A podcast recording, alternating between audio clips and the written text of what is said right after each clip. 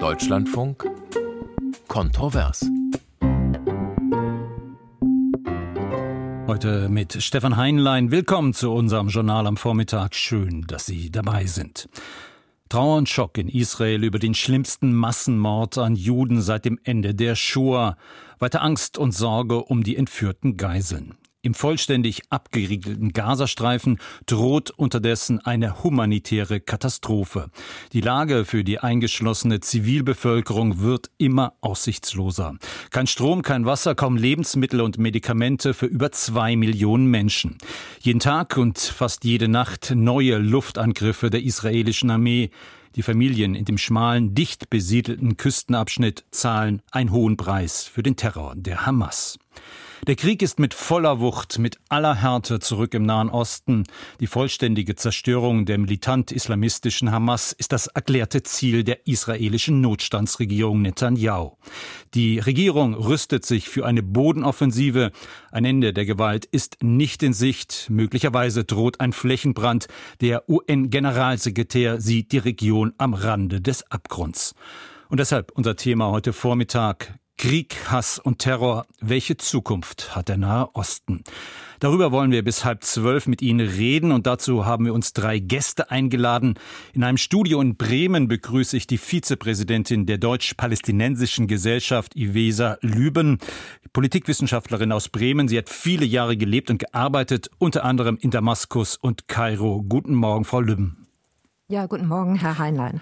Und in Berlin, in unserem Hauptstadtstudio, begrüße ich den Präsidenten der Deutsch-Israelischen Gesellschaft, Volker Beck, über zwei Jahrzehnte bis 2017 Bundestagsabgeordneter der Grünen. Guten Morgen, Herr Beck. Guten Morgen. Und aus München zugeschaltet per App der Politikwissenschaftler Jan Busse. Er arbeitet dort an der Hochschule der Bundeswehr. Regionaler Schwerpunkt seiner Arbeit ist der Nahe Osten. Guten Morgen nach München. Guten Morgen. Die Sendung lebt, Sie kennen es, von Ihren Fragen, Ihren Anregungen. Rufen Sie uns jetzt an unter der kostenfreien Telefonnummer 00800 4464 4464. Noch einmal 00800 4464 4464. Und die zweite Möglichkeit, schreiben Sie uns ganz einfach eine Mail kontrovers.deutschlandfunk.de. De. Bereits heute Morgen haben uns sehr, sehr viele Hörerinnen und Hörer erreicht und uns ihre Meinung auf den Anrufbeantworter gesprochen. Halm Berlin, guten Morgen. Wenn den Israelis es gelingt, das zu realisieren, was sie vorhaben, die Zerschlagung der Hamas, dann kann es kein weiter so geben. Äh, dann würde es ja wieder die gleiche Entwicklung geben. Es muss dann also zu Verhandlungen kommen und zu berechtigten Absichten eine Zweistaatenlösung herbeizuführen. Berlin, Dresden. Mir fehlt bisher in allen Meldungen der Hinweis, dass mit Israel eine Atommacht in den Krieg verwickelt ist. Ich denke, das ist ein ganz entscheidender Punkt, der beachtet werden muss. Mein Name ist Götz, ich wohne in Dorsten. Und äh, ich finde, es ist etwas äh, einseitig dargestellt, immer dem, von dem Terror der Palästinenser zu sprechen. Äh, die Ursache liegt doch wohl darin, dass man wohl mit Recht den Juden einen eigenen Staat zugestanden hat und sie haben sich dafür Palästina ausgesucht. Das, das Pech war nur, dass in diesem, Mensch schon, in diesem Land schon Menschen lebten. Dr. Christoph Rode, München. Unsere Wokenfreunde gehen davon aus, dass Sprache direkt kausal zu Handlungen führt. Wie wäre es dann mal damit, die krass antisemitischen Stellen aus dem Koran zu entfernen? Guten Morgen, mein Name ist Schirch. Ich rufe aus Göttingen an. Äh, ich stelle fest, dass in der Diskussion der letzten Tage und der letzten Jahre sich äh, die Kaste unserer Politiker und die veröffentlichte Meinung unisono äußert, äh, in uferlosen, geradezu sklavischen Ergebenheitserklärungen gegenüber dem Staat Israel und seiner Politik. Ama aus Wedel. Selbstverständlich ist im Nahostkonflikt eine zukünftige Lösung denkbar, wenn der UNO und ihren Resolutionen wieder Bedeutung verschafft wird und sich international Politiker, und da sehe ich vor allen Dingen auch deutsche Politiker, vom Verurteilen auf das Vermitteln verlagern. Soweit einige unserer Hörerinnen und Hörer, die uns heute Morgen bereits ihre Meinung auf unserem Anrufbeantworter hinterlassen haben. Und da wurden viele wichtige Punkte angesprochen, über die wir gleich ausführlich reden können. Ich würde dennoch gerne mit Ihnen zunächst noch einmal zurückblicken auf den vergangenen Samstag. Herr Beck, was haben Sie empfunden und gedacht an diesem 7. Oktober 23, als die ersten Nachrichten aus Israel kamen von den Terrorangriffen der Hamas? Ehrlich gesagt, ich habe es erst gar nicht richtig realisiert. Ich habe irgendeine eine Twitter-Meldung eines Nachrichtenportals gesehen, ähm, Raketenangriffe aus Gaza. Und daran hat man sich ja leider schon ein bisschen gewöhnt, äh, dass es Raketenangriffe gibt. Dann gibt es eine israelische Antwort auf die Abschussrampen und dann wird nach einer Weile in der Regel der Konflikt wieder eingehegt dass diese Raketenangriffe so massiv waren und dass sie äh, verbunden waren mit einer Bewegung von Terroristen am Boden, die massenhaft das Ziel hatten, israelische Zivilisten abzuschlachten, zu Tode zu foltern, zu demütigen, zu entführen. Ähm, das habe ich erst nach einer Weile äh, verstanden, das ganze Ausmaß, und dann erreichten mich auch bald schon erste Filme von den Tatorten und ich muss sagen, was ich da gesehen habe, ich konnte sie zum Teil gar nicht äh, zu Ende anschauen. Äh, das war von einer Grausamkeit und Schrecklichkeit, das ist wirklich durch gar nichts zu rechtfertigen. Und ähm, ich erwarte auch, dass da alle Menschen, die Teil dieser Menschheit sein wollen, dies verurteilen. Es hat mich übrigens gerade ein bisschen erstaunt bei der Zusammenstellung ihrer äh, Anrufe. Ich hoffe, es, es war nicht repräsentativ. Da fehlte wirklich jede Empathie mit den israelischen Opfern des letzten Samstags. In der Tat, äh, der Kollege, der es zusammengeschnitten hat, ihm ist das auch aufgefallen, aber das war der Querschnitt der ungefähr 30, 40 Anrufe, die wir bekommen haben. Es war jetzt nicht bewusst gefiltert. Frau Lübben, Sie waren vergangene Woche unterwegs im Ausland. Haben Sie, wie Herr Beck, äh, Herr Beck, eine Weile gebraucht, bis Sie begriffen haben, was da vor sich geht, die ganze Dimension des Terrors gegen die Menschen in Israel?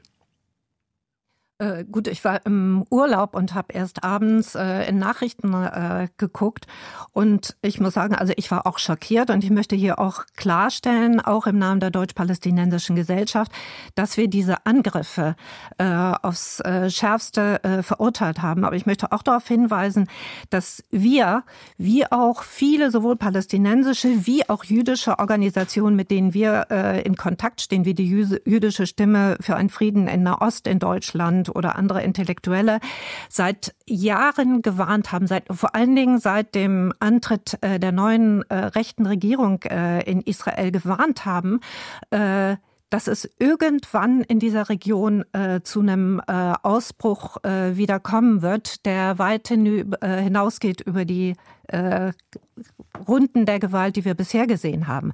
Wir haben tagtäglich Angriffe von Siedlern in der Westbank auf Palästinensern. Der Gazastreifen ist abgeriegelt. Die Menschen kommen so gut wie nicht raus, nicht rein. Äh, sie haben überhaupt gar keine Perspektive.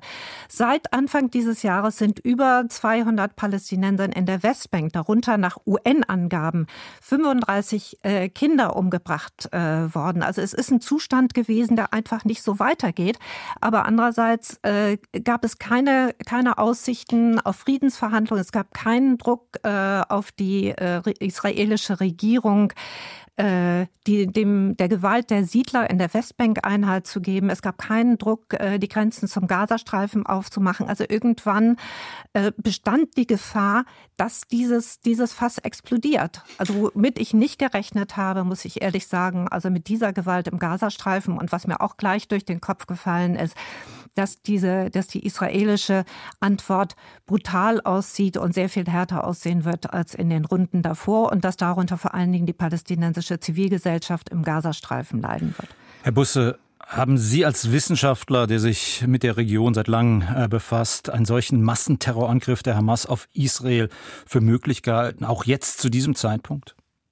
Nein, also das Ausmaß dieses Angriffs ist sicherlich nicht vorhersehbar gewesen. Das hat man auch daran gesehen, dass die israelischen Sicherheitsdienste ähm, kalt erwischt worden sind. Also die, der israelische Geheimdienst hat das nicht vorhergesehen und auch das israelische Militär war auf einen solchen Überraschungsangriff nicht vorbereitet. Das hat man ja auch daran sehen können, dass äh, die Truppendichte um den Gazastreifen herum relativ ähm, schwach war und wir eher die Situation hatten, dass ähm, die israelischen Streitkräfte im Westjordanland konzentriert waren, wo wir in den letzten Monaten immer wieder gewalttätige Zusammenstöße gesehen haben an verschiedenen Stellen.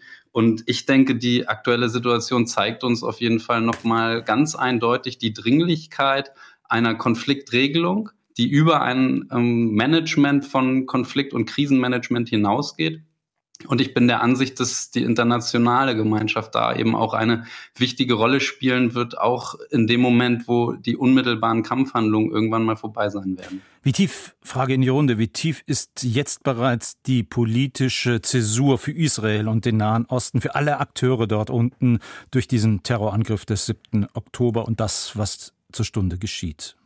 Ja, bislang muss man sagen, ähm, hat ja Israel letztendlich ähm, gegenüber dem Gazastreifen immer nur ähm, warnend und einhegend reagiert. Ähm, das wird diesmal völlig anders sein. Israel bereitet sich auf eine Bodenoffensive vor. Und das Ziel dieser Offensive ist es, die Hamas kampfunfähig zu machen. Und das wird erhebliche militärische Operationen bedeuten. Gaza-Stadt ist ja völlig untertunnelt äh, von den militärischen Anlagen der Hamas. Das Israel wird dabei versuchen, das humanitäre Völkerrecht einzuhalten. Und deshalb hat es ja auch aufgefordert, dass die Menschen den Norden von Gaza, also das voraussichtlich nächste Kampfgebiet, ähm, unverzüglich verlassen, nachdem die Hamas die Menschen daran gehindert hat, hat Israel ähm, seine Fristen verlängert, äh, offiziell wegen ähm, Wetterverhältnissen, ähm, um die Zahl der zivilen Opfer möglichst gering zu halten. Aber mhm. das wird natürlich tatsächlich ähm, sozusagen die Voraussetzungen der weiteren ähm, äh, politischen Entwicklung zwischen Israel und den Palästinensern total verändern, weil Hamas wird es wahrscheinlich am Ende dieser Militäroperation nicht mehr geben in der Form, wie wir, wir es bisher kennen. Politisch werden da noch ein paar Leute in Katar sitzen, aber mhm. Israel wird hier versuchen, sehr gründlich vorzugehen und das ähm, verändert alles. Was danach kommen wird, können wir noch gar nicht absehen. Ich kann mir nicht vorstellen, dass Israel dauerhaft wieder ähm, im Gaza bleiben will.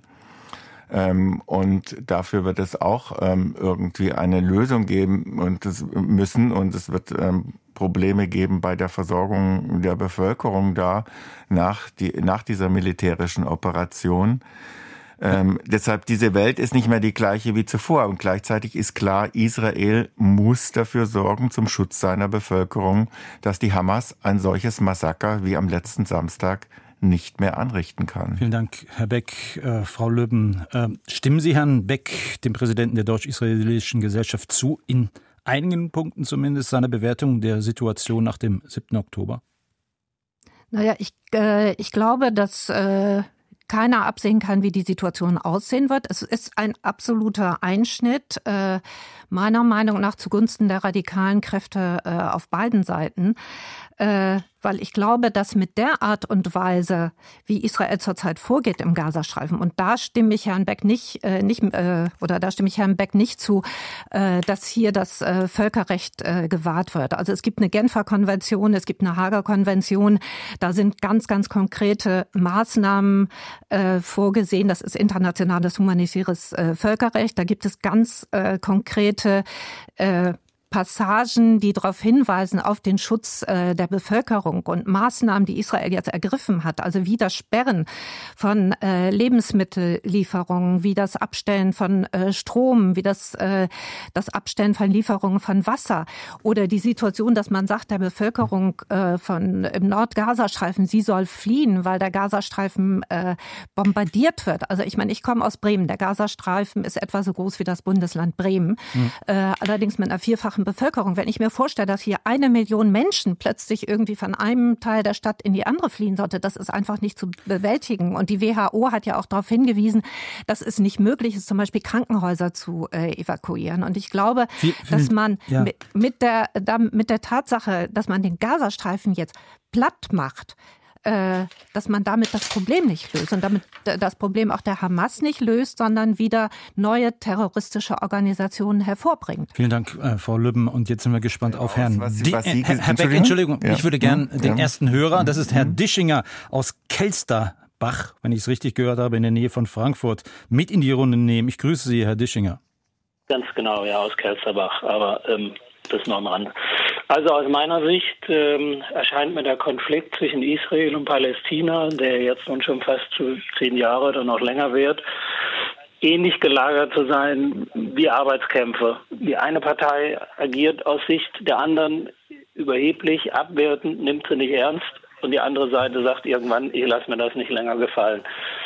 Und ähm, vor dem Hintergrund ist es jetzt wahrscheinlich auch mal zu dieser erheblichen Eskalation gekommen, die ich nicht gut finde. Aber jetzt nochmal zurück zu den Arbeitskämpfen. Ich denke, wir erleben das oft, dass sich die beiden Streithähne selbst nicht einigen können. Und dann meine ich, es benötigt Schlichter für beide Seiten.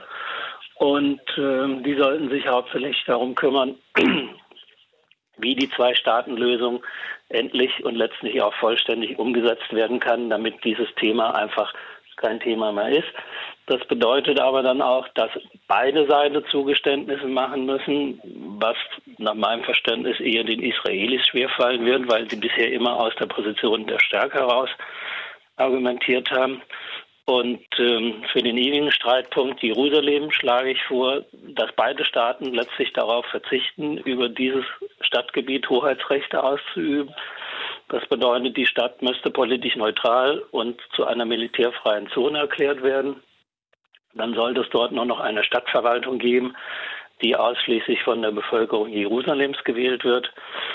Und äh, sowohl die Palästinenser als auch die Israelis sollten allerdings das Recht haben, jederzeit nach Jerusalem einreisen zu können, sofern sie keine Waffen mit sich führen.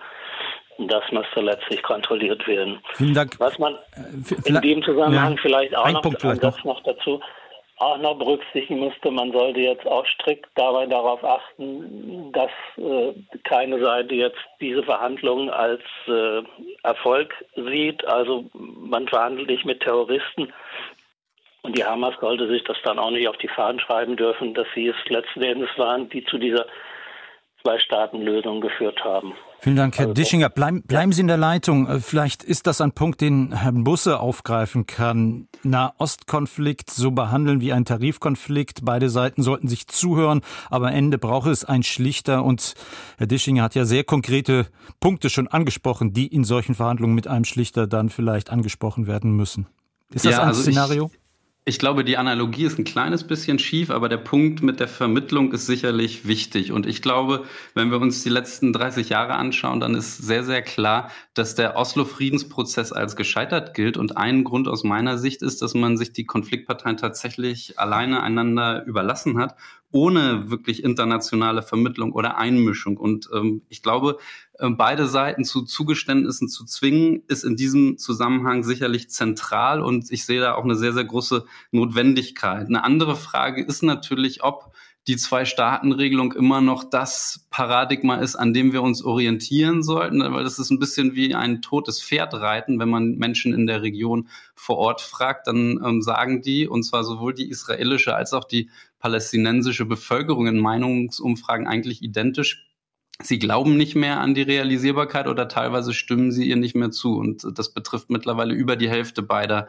Bevölkerung. Das heißt, die Frage ist, ähm, welche Optionen liegen sonst auf dem Tisch oder in der Schublade und wie könnte man dafür sorgen, dass die womöglich realisierbar sind? Und das bringt mich auch zu dem Punkt mit Jerusalem. Ich halte es für sehr unwahrscheinlich, dass wir ein Szenario ähm, entwickeln können, wie Herr Dischinger es vorschlägt, nämlich dass keine der beiden Konfliktparteien Hoheitsrechte ausübt über Jerusalem. Das ist ja die Idee der Vereinten Nationen im UN-Teilungsplan 1948 gewesen, das sogenannte Corpus Separatum. Aber dafür ist diese Stadt für beide Seiten einfach viel zu wichtig. Und deshalb ist es eher die Frage, ob man sich vorstellen könnte, geteilte Souveränitäten dort in irgendeiner Form zu etablieren. Und wenn wir noch mal ganz kurz ähm, zum Völkerrecht zurückkommen, dann denke ich, man muss sich einzelne Aspekte da immer anschauen jetzt im Gazastreifen. Also die temporäre Evakuierung aus dem Norden wäre sicherlich legitim zum Schutz der Zivilbevölkerung. Eine dauerhafte ähm, Deportierung sicherlich nicht. Ähm, und ähm, letzten Endes ist natürlich bisher noch gar nicht zu sagen, wie groß die Zäsur ist. Ich glaube, die Zäsur ist für Israel am größten, weil Israel niemals mit einem solchen Angriff gerechnet hätte und vor allem, weil Netanyahu bis jetzt immer gedacht hat, er müsste sich gar nicht mit dem israelisch-palästinensischen Konflikt groß befassen. Ähm, das ist kein großes Problem und ähm, Teile der Bevölkerung haben das auch so wahrgenommen. Und die Hoffnung ist natürlich, nach all diesem fürchterlichen Gräueltaten und Schrecken, dass man jetzt wahrnimmt, ähm, dass diese Situation so nicht dauerhaft ähm, bestehen bleiben kann. Vielen Dank, Herr Busse. Äh, Herr Beck, ich höre Sie schon im Hintergrund. Sie haben noch ungefähr 40 Sekunden mhm. Zeit zu antworten. Dann kommen die Nachrichten. Ja, dann will ich, dann will ich die Zeit nutzen, um Frau Lübben zu widersprechen. Also Ihre Äußerungen verlaufen ja darauf hinaus, dass Israel jetzt quasi auf sein Selbstverteidigungsrecht äh, verzichtet. Und das kann einfach nicht sein. Israel als Staat hat den, die Aufgabe, Aufgabe, seine Bevölkerung zu schützen. Und es muss deshalb die Gefährdung durch die Hamas ausschalten nach dem letzten Wochenende. Und wer darauf keine Antwort geben kann, der, der kann auch nicht ähm, Israels Maßnahmen in der jetzigen Situation ähm, nachvollziehbar äh, kritisieren. Krieg, Hass und Terror. Welche Zukunft hat der Nahe Osten? Unser Thema heute Vormittag hier in unserer Sendung Kontrovers. In fünf Minuten geht es nach den Nachrichten weiter mit unserer Diskussion. Rufen Sie uns an unter der Telefonnummer 00800 4464 4464 und diskutieren Sie mit unseren Gästen, dem Nahostexperten der Bundeswehrhochschule in München, Jan Busse, dem Präsidenten der deutsch-israelischen Gesellschaft Volker Beck und mit Ivesa Lübben von der deutsch-palästinensischen Gesellschaft. Bis gleich.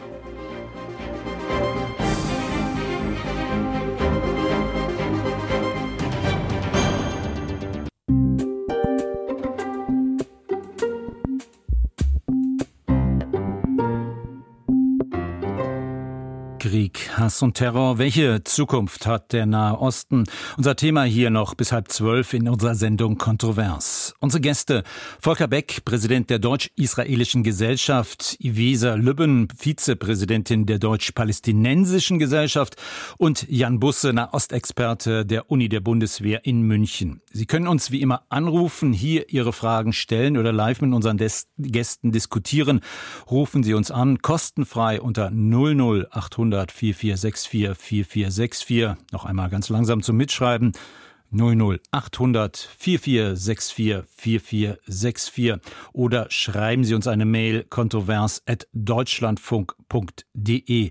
Und mit einer Mail würde ich gerne einsteigen in diese zweite halbe Stunde. Eine Mail von Karin Butigik. Zitat, sie schreibt, ich bin etwas entsetzt, dass die telefonischen Kommentare so wenig Empathie für die israelischen Opfer zeigen.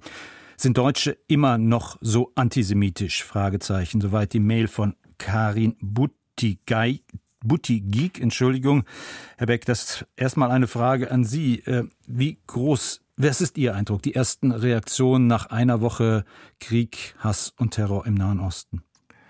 Also ich habe schon den Eindruck, dass in der Bevölkerung das Entsetzen sehr groß ist und auch ähm, die Empathie äh, für die Israelis und viele Menschen verstanden haben, dass Israel jetzt sich wehren muss und ein Recht auf Selbstverteidigung hat und dass es nicht um Vergeltung geht, sondern es darum geht, die israelische Bevölkerung äh, zu schützen. Gleichzeitig erlebe ich aber auch schon, ähm, gerade im journalistischen Bereich in Interviews, ähm, immer diese Ja-Aber-Argumentation, äh, äh, für die ich ehrlich gesagt kein Verständnis habe angesichts dessen, was letzten Samstag passiert ist. Und äh, das, wir haben ja vorhin auch schon, auch schon angerissen, dass es in der jetzigen Situation wieder zum Vorschein kommt, dass es eigentlich keine politische Lösung für diesen Konflikt gibt, da es auf der palästinensischen Seite keinen glaubwürdigen Akteur äh, für einen friedlichen Ausgleich gibt. Äh, das wird jetzt sichtbar und das, das hat uns alle all die Jahre ähm, auch hier in Europa nicht so richtig geschert. Wir haben den, den Nahostkonflikt eher kommentiert, als dass man darüber nachgedacht hat, wie man hier einer Lösung näher kommen kann. Und ich, äh, Busse hat es ja zu Recht angesprochen, so ein bisschen ist diese klassische Oslo-Strategie mit der Zwei-Staaten-Lösung ein totes Pferd und gleichzeitig braucht es ja eine Perspektive für die Palästinenser in diesem Konflikt. Mhm. Und das kann ja, es mein, meines Erachtens nur geben, ähm, wenn wir ähm, in diesem Konflikt andere äh, ähm, Mächte mit hineinbringen. Wahrscheinlich müsste, wenn man da eine Lösung anstrebt, ähm, doch in eine Richtung gedacht werden, dass man Jordanien und Ägypten ja. wieder Beck, stärker in die Verantwortung Über die langfristige Lösungen, was nach diesem Krieg kommt, können, müssen wir gleich noch reden. Ich würde gern äh, zu dem Aspekt, den ich vorhin angesprochen habe, eine weitere Mail zitieren, und zwar von Kurt Dombeck. Er schreibt, mit dem jetzt zu erwartenden Rachefeldzug Israels wird es für die Zukunft keine Beruhigung im Nahen Osten geben. Ganz im Gegenteil. Und auch der Antisemitismus wird sich dadurch vermutlich noch stärker bemerkbar machen als bisher. Soweit, soweit die Mail von Kurt Dombeck. Äh, Frage in die Runde. Wie groß ist die Gefahr, dass die Unterstützung für Israel in Deutschland bröckelt, wenn der Krieg fortdauert und es eben wie zu erwarten dann Bilder, Aufnahmen gibt von toten Kindern, toten Menschen im Gazastreifen, die erschossen werden von der israelischen Armee. Also das zeigt sich ja schon an diesem an dem Worte des ähm, äh, Mailschreibers, wenn er von Rachefeldzug spricht. Es geht nicht um Rache, es geht nicht um Vergeltung, obwohl das ein verständliches Motiv ist angesichts dessen, was man da gesehen hat. Es geht um die Sicherheit der israelischen Bevölkerung und ähm, wahrscheinlich hat die Politik hier eine große Verantwortung, also alle demokratischen Parteien, hier die Unterstützung für Israel in der Bevölkerung zu mobilisieren. Hier gibt es Argumentations- und Aufklärungsbedarf. Und ich hoffe, dass die demokratischen Parteien sich um das politische Klima in dieser Frage aktiv bemühen. Und aus der Hauptstadt hat uns angerufen Manfred Bodenstein. Ich grüße Sie, Herr Bodenstein. Ja, guten Tag, seien Sie gegrüßt. Ja, äh, ich habe ein großes Problem mit Herrn Netanyahu, der ja wirklich versäumt hat, auch mit den Landbesitzern da in Israel ich habe die sogar erlebt in den 80er Jahren hier, also diese Aggressivität. Und äh, einige von den Leuten haben ja auch äh, arabische Leute umgebracht, nicht? In ex ganz extreme Vorfälle. Und äh, äh, Herr Netanyahu mit seinem Abraham-Abkommen nicht äh, äh, sagt man jedes äh, Sand in die Ohren streuen. Äh, Herr Kat Katar macht mit der Hamas Geschäfte, wir machen Ölgeschäfte mit denen. Nicht? Äh, also ich weiß nicht, wie die Bundesrepublik auch, wie es da auch rauskommen soll. Nicht? Da möchte ich mal von Ihnen eine Antwort. Mhm. Will jemand Herrn Bodenstein ja. antworten? Also ich, ich glaube, da, da stecken ja eine Menge Aspekte mit drin und sicherlich auch Realpolitik. Also ähm, es wurde ja gerade, wurden ja gerade die Abrahamsabkommen angesprochen, also die, die, der Versuch, die regionale Isolation Israels durch Normalisierungsabkommen mit bestimmten arabischen Staaten eben zu durchbrechen. Und ich glaube, der interessante Punkt dabei ist ja, dass das absolut wünschenswert ist und auch der ähm, regionalen Stabilisierung zugutekommt. Aber der blinde Fleck dieser Abrahamsabkommen war ja von Anfang an tatsächlich das Thema der Palästinenser außen vor zu lassen. Und ähm, das ist jetzt ein bisschen natürlich Netanyahu auf die Füße gefallen. Dass Katar enge Beziehung zur Hamas unterhält, ist natürlich nochmal ein anderes Thema. Da ist vielleicht interessant, dass tatsächlich die ähm, Hamas immer wieder auch Unterstützung durch die katarische Regierung finanzieller Natur erhalten hat. Ähm, unter Duldung der israelischen Regierung, weil auch der nicht daran gelegen war, dass äh, die Situation humanitär im Gazastreifen komplett kollabiert. Hm. Vielen Dank. Ich könnte ja. mir vorstellen, Frau Löben, dass Sie darauf antworten ja. wollen. Ja. Ja, also es gibt mehrere Aspekte, zu denen ich äh, was sagen möchte. Äh, das eine ist, es heißt immer wieder, es gibt keinen Diskussionspartner auf Seiten der Palästinenser. Wenn ich mir mal angucke, die Zusammensetzung der israelischen Regierung unter der Führung der Likud-Partei. In dem Parteiprogramm der Likud-Partei heißt es, äh, dass Judäa und Samaria, also die Westbank, auf keinen Fall irgendeiner fremden Macht übergeben wird. Zwischen dem Meer und dem Jordan wird es ausschließlich eine israelische Souveränität geben. Äh, der, die Koalitionspartner äh, der Likud-Regierung äh, da gibt es einmal die Partei des äh, religiösen äh, Zionismus von äh, Bezalel Smotrich, der Finanzminister ist und als in dieser Funktion auch für die Siedlung verantwortlich ist. Der hat 2017 einen Plan unter vorgelegt, den er den Unterwerfungsplan nennt. Daran, äh, daran heißt es, dass äh, Darum ginge jegliche nationale Hoffnung der Palästinenser auszulöschen und Palästinenser könnten entweder sich unterwerfen oder sie könnten das Land verlassen oder man erklärt ihnen den Krieg. Also das Problem ist ja, dass es auf beiden Seiten sehr starke extremistische Kräfte gibt. Äh, und ich könnte die Liste weiter aufführen. Und gerade ja, aber, deswegen aber ist es so das, wichtig, aber gerade deswegen aber also ich meine, die palästinensische Autonomiebehörde hat das Recht Israels anerkannt. Die palästinensische Autonomiebehörde und die Mehrheit, also auch damals noch die PLO, haben der Zwei-Staaten-Lösung zugesagt unter der Bedingung der Gründung eines palästinensischen Staates in den Grenzen von 1967 plus Ostjerusalem, die, der, das ja auch ein Teil äh, des äh, 1967 hm. äh, besetzten Gebietes ist. Frau Lübben, vielleicht äh, nicht ganz, ganz so detailliert. Ich würde gern an, an, mhm. einer, an dieser Stelle eine Mail von Günther Werner noch zitieren, dann eine bitte kurze Antwort mhm. äh, von Herrn Beck und dann haben wir Herrn Schneider aus Kiel gleich in der Leitung. Also die Mail von Günther Werner und das passt sehr gut jetzt äh, in die in das ähm, die Aspekte unserer Diskussion. Er schreibt eine Zwei-Staaten Lösung ist aus der Sicht Israels nicht möglich, solange man dem Staat Israel das Existenzrecht verweigert. Erst wenn die Palästinenser in der Lage sind, unabhängig von Geldgebern, den Geldgebern Iran und Katar ihre eigenen Interessen in einem Rahmen normaler Beziehungen zwischen Staaten zu formulieren und zu verfolgen, kann eine Zwei-Staaten-Lösung in Betracht kommen. Soweit Günther Werner. Herr Beck, bitte. Ja, ich möchte vor allen Dingen antworten auf das, was gerade gesagt wird. Die ähm, Regierung Lapid und Bennett hat ja keine andere Antwort erhalten von den Palästinensern als die jetzige Regierung. Deshalb ist dieser Verweis auf die problematischen Passagen zugestanden von ähm, Koalitionsparteien äh, der jetzigen Regierung ähm, keine, keine Antwort auf die Frage, wie der Prozess weitergehen soll. Und wenn Sie sagen, äh, in der Vergangenheit hat die palästinensische Autonomie Autonomiebehörde das Existenzrecht Israels anerkannt. Ja, gut und schön. Gleichzeitig zahlt die palästinensische Autonomiebehörde über die PLO Renten an die Hinterbliebenen von ehemaligen, von, von zu Tode gekommenen Terroristen und an gefangene Terroristen. Damit leistet sie unmittelbar einen Beitrag ähm, zur Anstachelung zu Terror. Ähm, und die palästinensische Autonomiebehörde hat keinerlei Macht im Gazastreifen, weil da der Hamas regiert. Über über was soll denn Israel bitteschön mit Ramallah verhandeln, wenn es aus Gaza beschossen wird und äh, aber sagen muss, ja, ähm, damit haben wir nichts zu tun, wir sind die legitime Vertretung, aber wir haben leider keine Macht in dem Gebiet, ähm, das uns übrigens äh, zur alleinigen Verwaltung übergeben wurde. Ähm, da, da gibt es doch, da gibt es doch keinen politischen Prozess, der möglich ist, weil eins ist klar, Israel hat in der Vergangenheit immer nach dem Motto Land für Frieden gehandelt. Wenn Israel sich zurückziehen würde aus dem Westjordanland, würde ja nur seine Sicherheit in Frage gestellt werden. Und ähm, bei, bei Gaza wird es keine Verbesserung der Situation geben. Und das muss klar sein.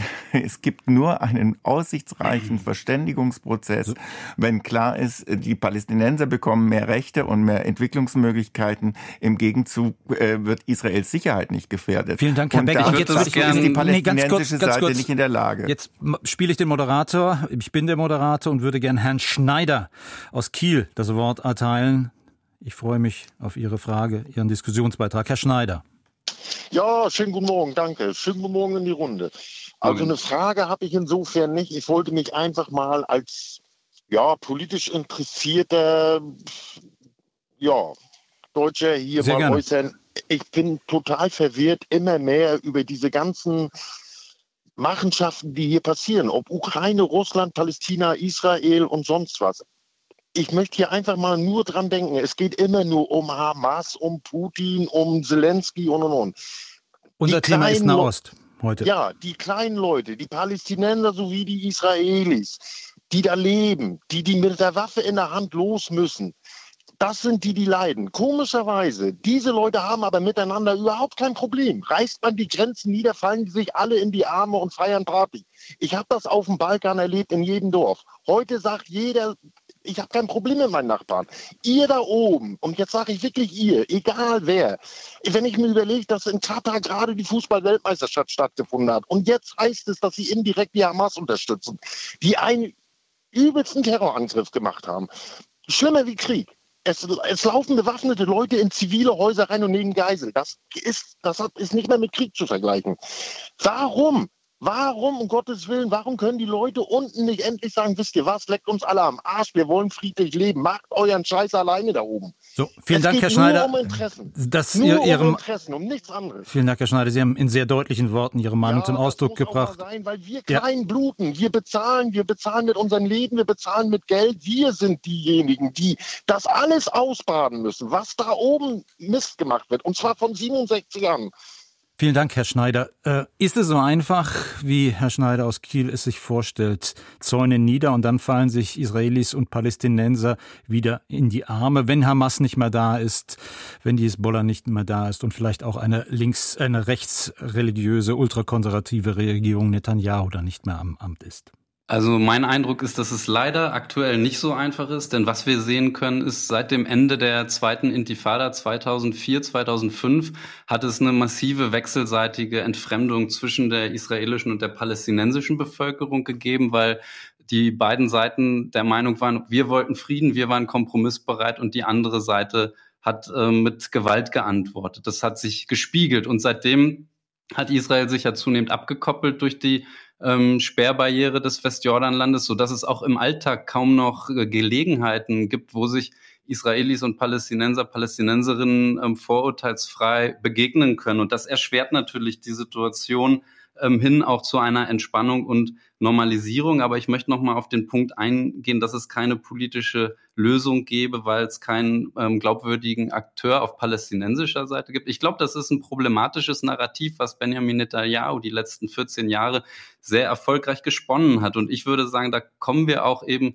zur aktuellen Situation, dass Netanyahu die letzten Jahre relativ gut mit der Hamas leben konnte ähm, sie teilweise sogar zu Lasten der palästinensischen Autonomiebehörde gestärkt hat und auf der Grundlage dessen immer gut argumentieren konnte, naja, ich kann ja nicht mit ähm, den Palästinensern verhandeln, denn die sind gespalten. Und als man sich dann ähm, in Richtung einer innerpalästinensischen Aussöhnung bewegt, hat er dann gesagt, ähm, wenn es eine Aussöhnung gibt, dann kann ich die Autonomiebehörde nicht mehr anerkennen. Also das war auch ein Spiel von Netanyahu, das muss man auch so klar, denke ich, benennen, dass auf beiden Seiten der politische Wille letzten Endes gefehlt hat. Ich würde gerne den ersten Teil Ihrer Antwort nochmal hervorgreifen. Ähm, die Situation innerhalb der palästinensischen äh, Gesellschaft. Äh, Frau Lübben, ist die Unterstützung der Hamas, die breite Radikalisierung der Gesellschaft auch eine Folge der Perspektivlosigkeit der Menschen oder welche Ursachen hat es, beziehungsweise welche Möglichkeiten gibt es dann eben, äh, wie Herr Schneider es gesagt hat, vielleicht dann sich wieder anzunähern an die kleinen Leute auf der anderen Seite des Zauns?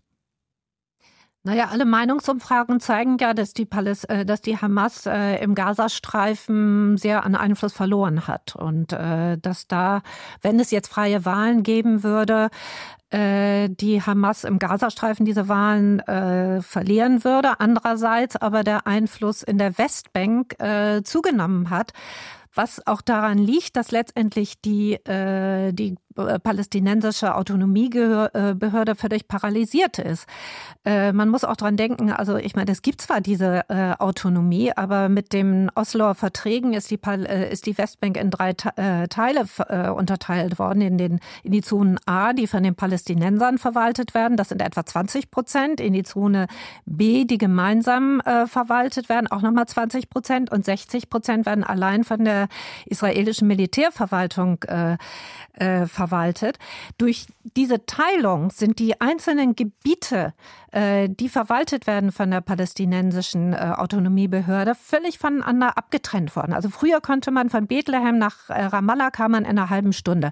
Heute muss man, wenn man von Bethlehem, wenn ein Bauer aus Bethlehem was verkaufen möchte, äh, auf dem Markt in Ramallah, muss er über Feldwege in die Jordantal fahren, am Jordan entlang fahren und über Feldwege in die äh, Berge wieder hochfahren. Das dauert vier bis fünf Stunden, wenn er denn durchkommt durch die, durch die Kontrollen äh, der, äh, der israelischen Armee. Gleichzeitig hat die israelische Regierung äh, die Kontrolle über die C-Gebiete benutzt, massiv den Siedlungsbau auszubauen. Also das ist ja auch ein Widerspruch, dass die massive Besiedlung in der Westbank eigentlich erst eine Folge war des Oslo-Prozesses. Es hatte vorher kleine Siedlungen gegeben, aber dieser, der massive Ausbau ist ja erst passiert als Folge in den Gebieten C.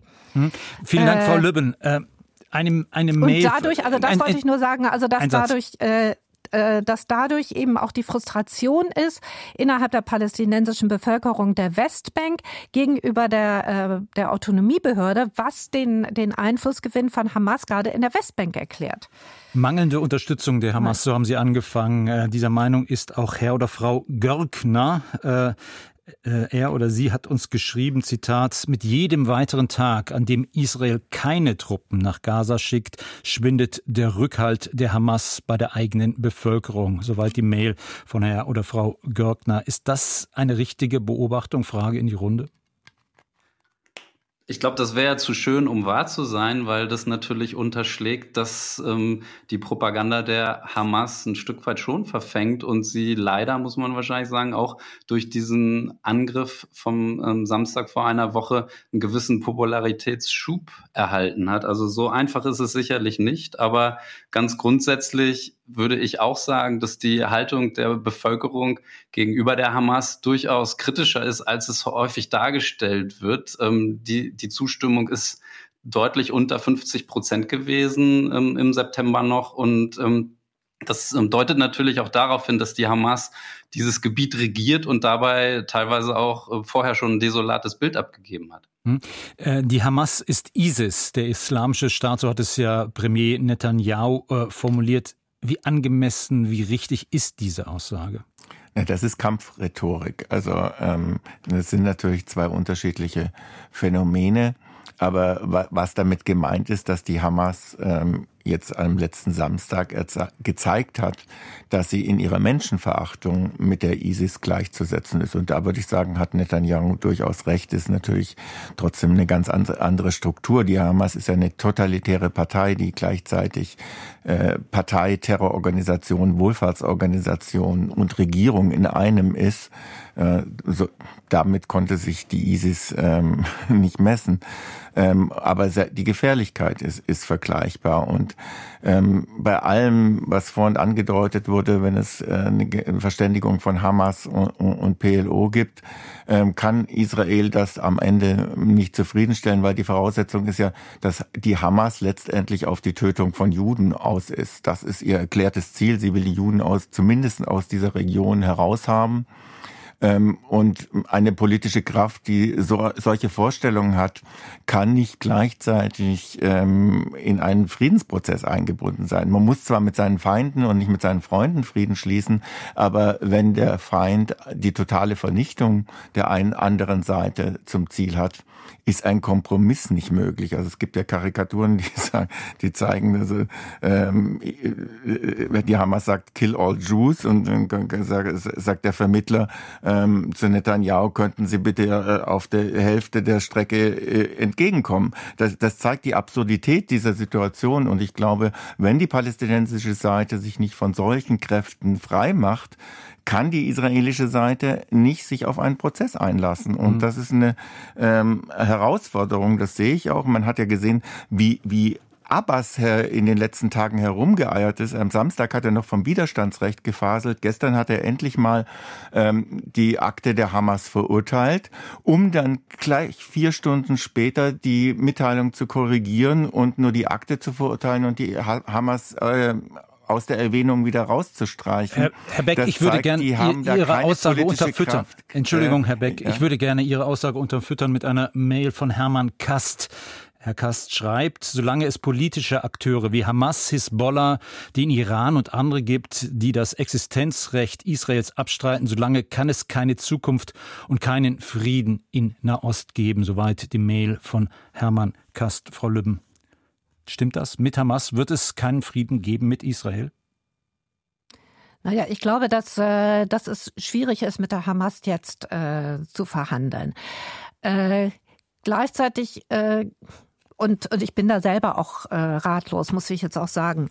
Äh, andererseits äh, glaube ich, dass es, äh, ich meine, in der Politikwissenschaft spricht man manchmal von dem äh, Window of Opportunities, also kleinen äh, Möglichkeiten. Es gibt ja auch in der, selbst in Organisationen wie der Hamas äh, gab es immer unterschiedliche Flügel. Und ich glaube, dass sich durch die extreme Situation im Gazastreifen auch der radikale Flügel durchgesetzt hat, nämlich die Qassam, also die, die bewaffneten äh, Einheiten.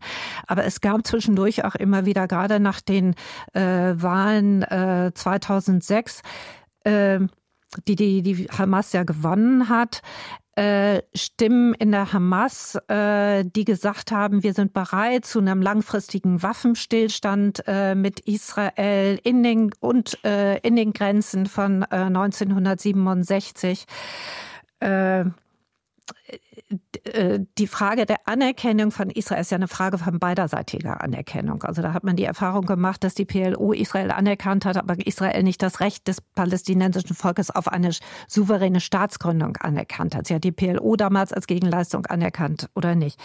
Äh, ich glaube, dass zurzeit nach diesen Ereignissen die Hamas kein, kein Diskussionspartner ist äh, von Israel. Das kann ich verstehen.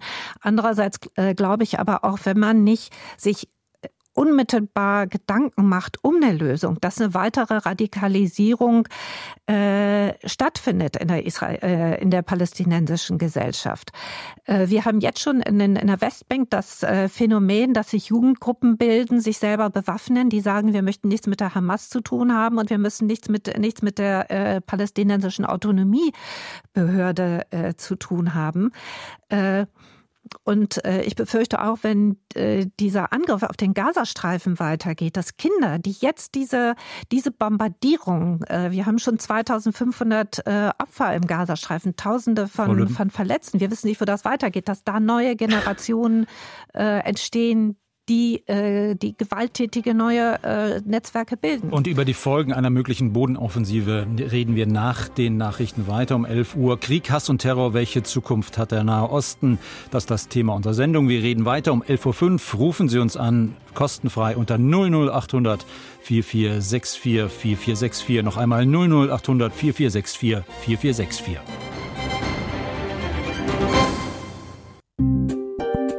Deutschlandfunk Kontrovers. Weiter mit Stefan Heinlein und dem Thema Krieg, Hass und Terror. Welche Zukunft hat der Nahe Osten? Unsere Gäste Jan Busse von der Universität der Bundeswehr in München, Ivesa Lübben, Vizepräsidentin der Deutsch-Palästinensischen Gesellschaft und der ehemalige Grünen Politiker Volker Beck, Präsident der Deutsch-Israelischen Gesellschaft. Noch 25 Minuten haben Sie, liebe Hörerinnen und Hörer, Zeit, uns anzurufen, mit uns zu diskutieren, Ihre Fragen zu stellen zu unserem Thema. Rufen Sie uns an, kostenfrei unter 00800 4464 4464. Und diese Nummer hat Doris Wilk aus Berlin gewählt. Frau Wilk, ich grüße Sie. Vielen Dank für Ihren Anruf. Ja. Was können Sie beitragen? Was wollen Sie beitragen? Welche Frage wollen Sie stellen in unserer Diskussion? Ich würde gerne einen Kommentar geben, und zwar diese Ja-Arbeit-Diskussion. Also es wird ja immer gesagt, ähm, ja, das ist ganz schrecklich, was passiert ist, aber die Israelis haben ja so quasi selber Schuld mit ihrer Politik. Und das finde ich sehr schwierig. Die Hamas hat einfach grausamste Verbrechen begangen ähm, und an unschuldigen Menschen. Das kann man nicht mehr mit Ja, aber relativieren. Natürlich hat Israel, hat Netanyahu, oder was heißt natürlich? Ich denke, da sind große, große Fehler gemacht worden. Die Menschen haben keine Perspektive im Gazastreifen. Das ist wirklich ein riesiges Problem. Die Israelis selber sind ja oft auch nicht mit der Politik äh, Netanyahus einverstanden. Sie demonstrieren dagegen. Stichwort Justizreform. Wenn ich dann aber auch sehe, dass äh, Zehntausende Menschen in, in ähm, Iran auf die Straße gehen, um gegen Israel zu demonstrieren, die Vernichtung Israels zu fordern. Und dann aber sehe, was hier in Deutschland an Demonstrationen stattfindet, wie wenig das ist, das finde ich so erschreckend und äh, ja, denke, nee, da müsste viel, viel mehr passieren. Keine Frage, es muss, es sollte auf Dauer eine Lösung dieses Konflikts geben. Das ist eine Hassspirale, die einfach, die nie aufhören wird. Da müssen beide Seiten äh, miteinander irgendwie ins Arbeiten kommen. Aber dieser Anschlag, den die Hamas jetzt gemacht hat, das rechtfertigt das in keinster Weise. Hm, vielen Dank, Frau Wilk. Bleiben Sie in der Leitung. Wer will Frau äh, Wilk antworten? Frau Wilk aus Berlin. Also, wo sie auch eindeutig recht hatte, die Sympathie und Empathie auf der Straße hat sich noch nicht richtig gezeigt. Wenn wir die Demonstrationen beim Ukraine-Krieg sehen, ja. dann ja, gibt genau. es bei der Solidarität mit Israel echt noch Luft nach oben. Und ich hoffe auch, dass die Parteien, Gewerkschaften und Kirchen da jetzt zusammenfinden und ein klares Zeichen zu setzen. Das braucht Israel. Und ich finde, da hat Deutschland auch eine Verantwortung. In anderen Ländern, in Frankreich gab es solche Bilder. Warum gab es die ausgerechnet in Deutschland nicht? Wir behaupten ja immer, wir seien der, die Champions in der Freundschaft mit dem jüdischen Volk. Bloß wenn es um Taten geht, sind wir es meistens eben äh, nicht. Und ähm, ich finde, ich finde auch, was, was sie gesagt hat, dass es eine Lösung braucht, ist richtig. Aber die Voraussetzung der Lösung ist, dass es auf der palästinensischen Seite einen Partner gibt, der die Macht im, im palästinensischen Bereich innehat und der einen Kompromiss schließen will und die Existenz Israels als jüdischen und demokratischen Staat akzeptiert. Vielen Dank, das Herr ist Beck. die Voraussetzung von, je, von ja. jedem We äh, ersten ich, Schritt auf einem Weg. Ich könnte mir vorstellen, dass Frau Lübben einen etwas anderen Blick auf die Stellungnahme von Frau Wilk hat. Äh, ja, also ersten Mal möchte ich sagen, also dass man unterscheiden muss von irgendwie Opfer-Täter-Umkehr. Äh, also ich glaube, dass, dass niemand, also zumindest bei uns in der Gesellschaft, rechtfertigen würde in irgendeiner Form das, was Hamas an Verbrechen verübt hat. Andererseits reden wir hier aber auch über einen Konflikt. Und äh, ich glaube, wenn man einen Konflikt lösen will, dann muss man auch die Strukturen dieses Konfliktes verstehen. Andererseits, dann äh, ohne das kann man keine Lösung äh, diskutieren. Äh, Zweitens, es kann keine Lösung äh, geben mit einem Partner, der den anderen vernichten will. Zweitens, äh, zweitens äh, geht es geht mir ja jetzt hier, ich habe ja nicht hier plädiert, dass man jetzt mit der Hamas verhandeln soll. Die palästinensische Autonomiebehörde hat seit Jahren äh, verhindert, dass es Wahlen gibt. Äh, es gab die letzten Wahlen 2006. Äh, dabei ist Hamas gewählt worden von der Mehrheit äh, des palästinensischen Volkes. Und ich glaube nicht aus dem Grunde, äh, äh, weil Hamas äh, Israel äh, vernichten wollte. Hamas hat ja damals, also der politische Flügel, der damals die Mehrheit hatte in Hamas, einen langfristigen Friedens, einen langfristigen Waffenstillstand, wie Sie es genannt haben, angeboten. Also hätte es vielleicht Chancen gegeben. Ich weiß es nicht. Ich möchte das nicht vorhersagen.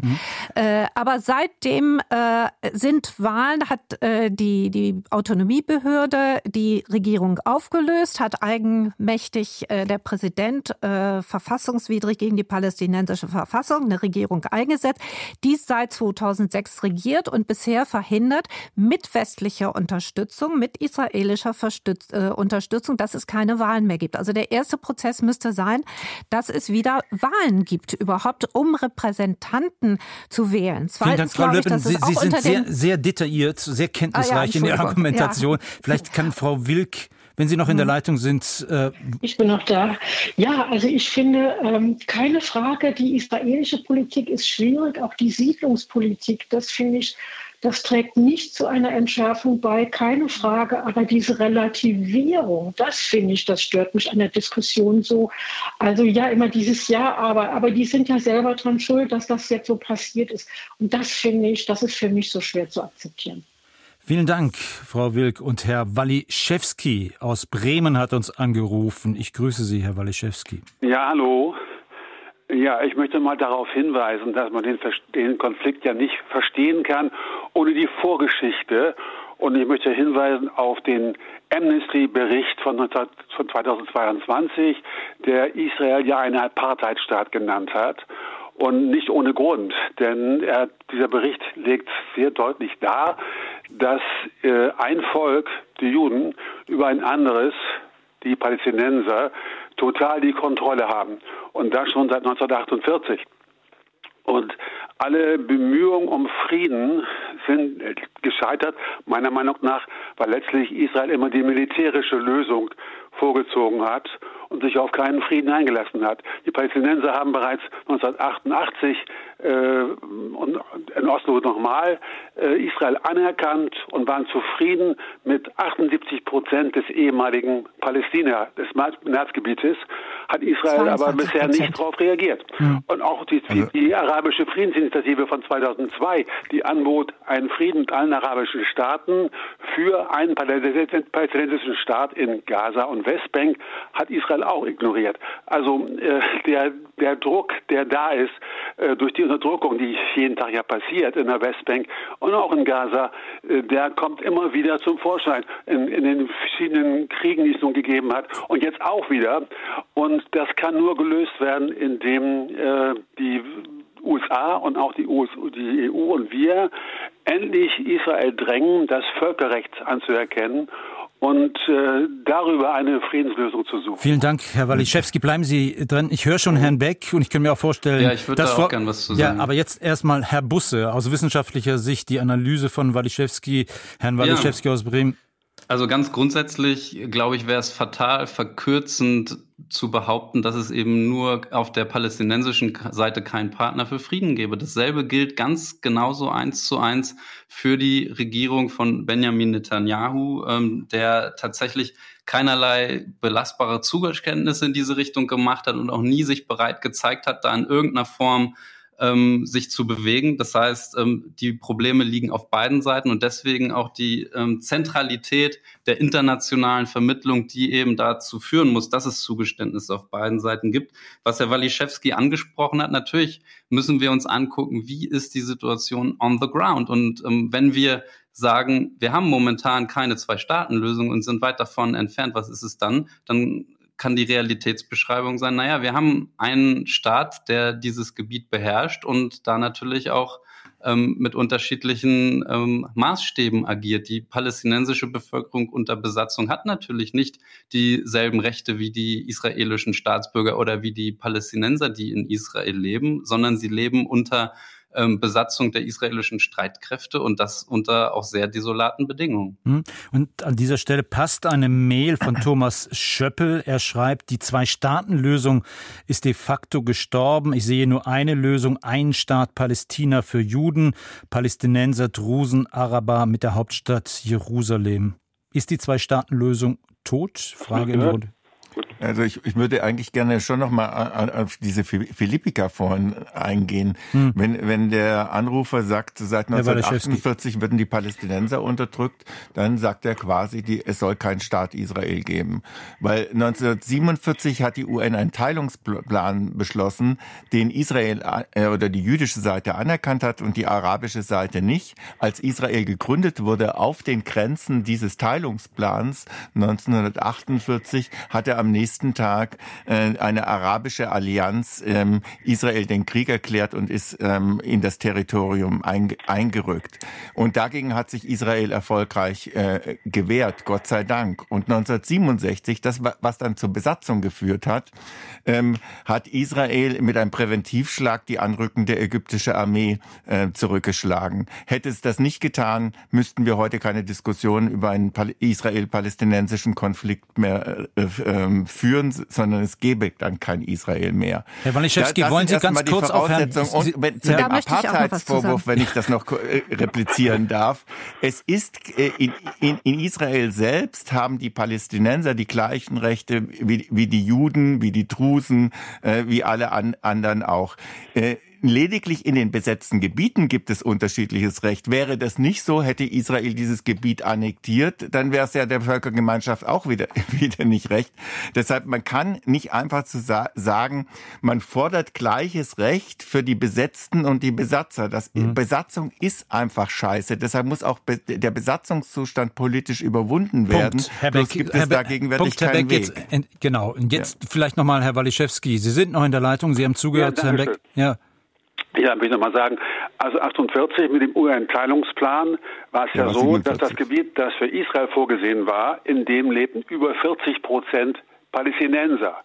Und das wollten die Zionisten auf keinen Fall tolerieren. Die mussten ja einen Staat haben, der jüdisch äh, dominiert war. Und äh, von der UN-Entscheidung Ende 47 bis zur Gründung des Staates Israel am 15.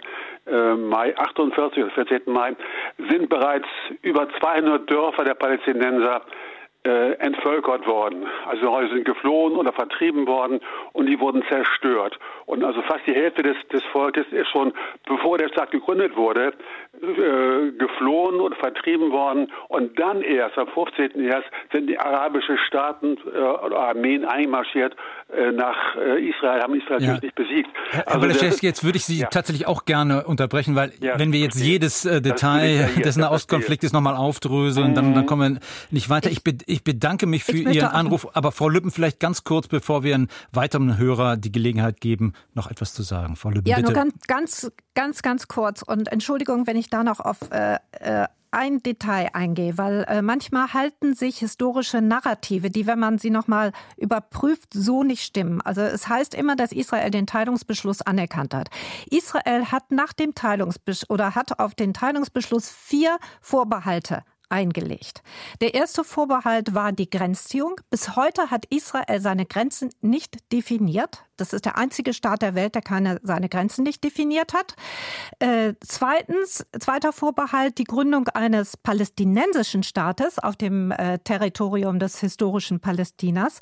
Die dritte, äh, der dritte Vorbehalt betraf der internationale, darüber haben wir schon gesprochen, der, inter, äh, die, die, der internationale Status Jerusalem als ein neutrales, von der internationalen Staatengemeinschaft verwaltetes Gebiet. Und der vierte äh, Vorbehalt betraf äh, Übergangsbedingungen, die nicht äh, nicht weiter relevant sind. Aber damit äh, ist so, so ein Widerspruch entstanden. Israel sagt einerseits, wir haben den Beschluss anerkannt, äh, andererseits aber durch diese Vorbehalte eigentlich genau diese Anerkennung wieder ausgehöhlt. Vielen Dank, Frau aber Löwen. es hält sich bis heute hm. genau darauf. Naja, ja, Herr, Herr Beck, nein, nein, Herr Beck, jetzt, um jetzt, in Gespräche jetzt, zu kommen. Jetzt ist der ne? Zeitpunkt also, für Herrn Kemal aus Erlangen. Ich grüße Sie, Herr Kemal.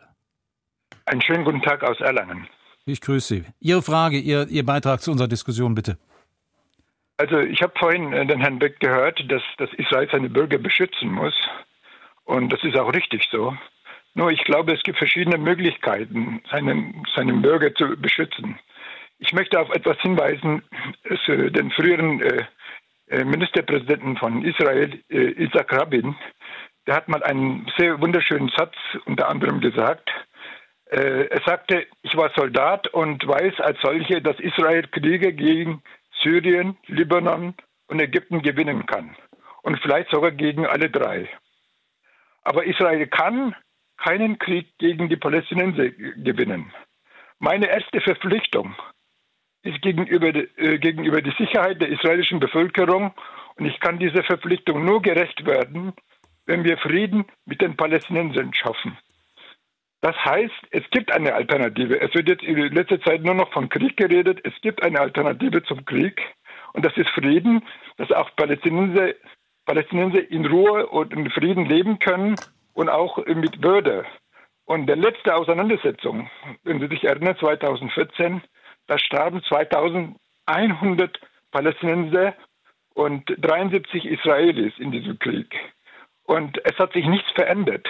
Und ich kann auch auf die, äh, wenn Sie zurückverfolgen, auch 2008 gab es eine Auseinandersetzung, 2012.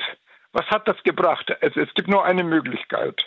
Und ich denke, das ist das, wofür wir alle vielleicht äh, auch äh, einstehen sollten, nämlich, dass ein Frieden zwischen Palästinensern und ein würdiges Leben vor allem für die Palästinenser denn ohne das wird es keinen Frieden geben. Mhm. Und das ist mein Ansatz. Und ich glaube, wir haben jetzt auch hier in den Medien, auch Zeit in den deutschen Medien auch äh, nur noch reden wir über Krieg und es fällt mir ein bisschen wenig, dass wir auch mal die Alternative eben Frieden auch haben. Hm, vielen und Dank. die ist da und der Herr, Herr Rabin hat ja damals das auch, äh, äh, dafür hat er das Leben bezahlen müssen.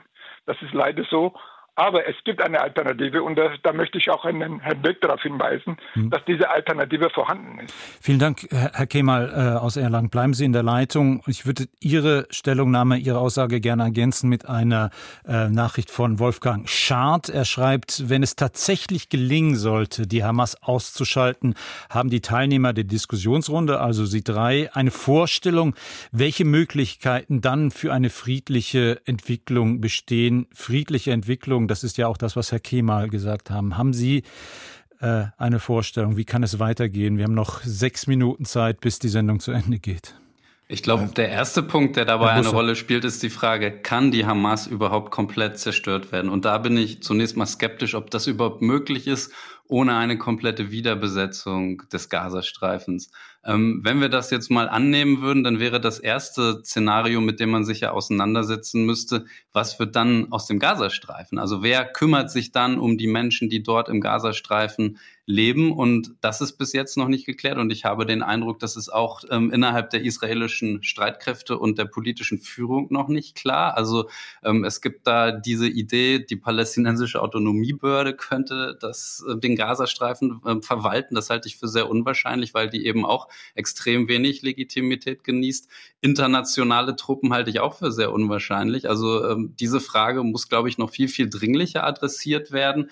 Und ähm, im Nachgang hängt damit natürlich zusammen dann, wenn es ähm, um eine übergeordnete Friedensregelung ähm, geht, dann müssen natürlich die Bedürfnisse aller Seiten berücksichtigt werden. Das Bedürfnis Israels nach Sicherheit, aber genauso das Bedürfnis der palästinensischen Bevölkerung ähm, für ein würdiges Leben und natürlich eben auch für ähm, Selbstbestimmung in einem eigenen Staat. Und ich komme immer wieder zu dem Punkt zurück, da wird sich nicht viel bewegen, wenn es eben nicht auch Druck von außen gibt, und zwar sowohl negative wie auch positive Anreize, dass sich die politischen Führungen auf beiden Seiten bewegen. Hm.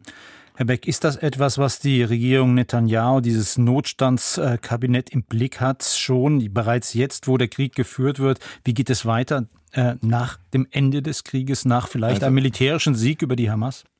Also ich finde es immer verwegen, wie man äh, hier in Berlin mit Blei oder, in Deutschland insgesamt mit Bleistift und Papier ähm, ähm, die Perspektive in einer solchen Situation zeichnet. Ich glaube, wir wissen noch gar nicht, wie dieser Krieg verlaufen wird. Äh, wir wissen nicht, ob das ein, tatsächlich ein Krieg und ein Konflikt bleibt, der auf Israel und Gaza beschränkt ist oder ob es ähm, zu einer Ausweitung des Konfliktes kommt, weil die Hisbollah in, und hinter ihr steht immer der Iran in den Krieg eingreift. Ähm, also deshalb halte ich das für völlig verwegen. Also wenn der Krieg beendet sein sollte, dann wird diese jetzige Regierung nicht mehr im Amt bleiben. Und ähm, dann wird es zu einer Aufarbeitung geben, wie das eigentlich alles passieren konnte, was da passiert ist, ohne dass äh, man effektiv die Dörfer und Kibbuzim an der Grenze schützen konnte.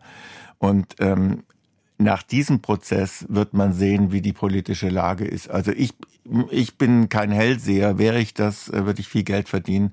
Ich halte das für, für wegen, jetzt diese, diese Diskussion zu führen. Richtig ist, es braucht eine Perspektive langfristig für das palästinensische Volk. Diese Situation, wie sie in der Vergangenheit war, ist unerträglich.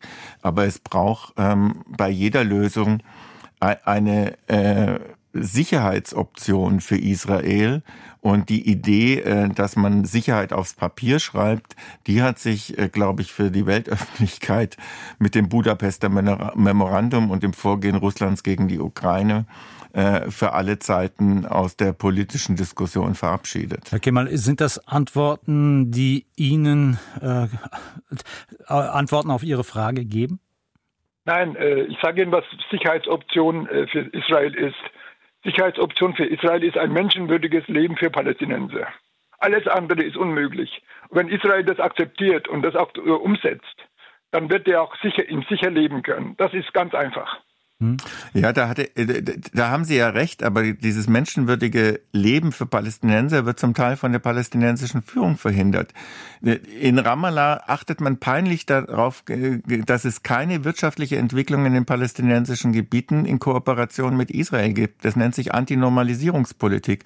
Und das ist zum Beispiel einer der Gründe, warum die wirtschaftliche Situation und die Entwicklungsmöglichkeiten der Palästinenser in der Westbank so desaströs sind das ist nicht nur Ergebnis der Besatzung, es ist auch ähm, Ergebnis der Nicht-Kooperationspolitik der palästinensischen Führung, in dem Fall des nicht-islamistischen Teils. Vielen Dank, Herr Beck. Ich könnte mir vorstellen, Frau Lübben, dass Sie da einen etwas anderen Blick auf die möglichen Perspektiven nach dem Ende des Krieges haben und für die Verantwortung für die jetzige Situation.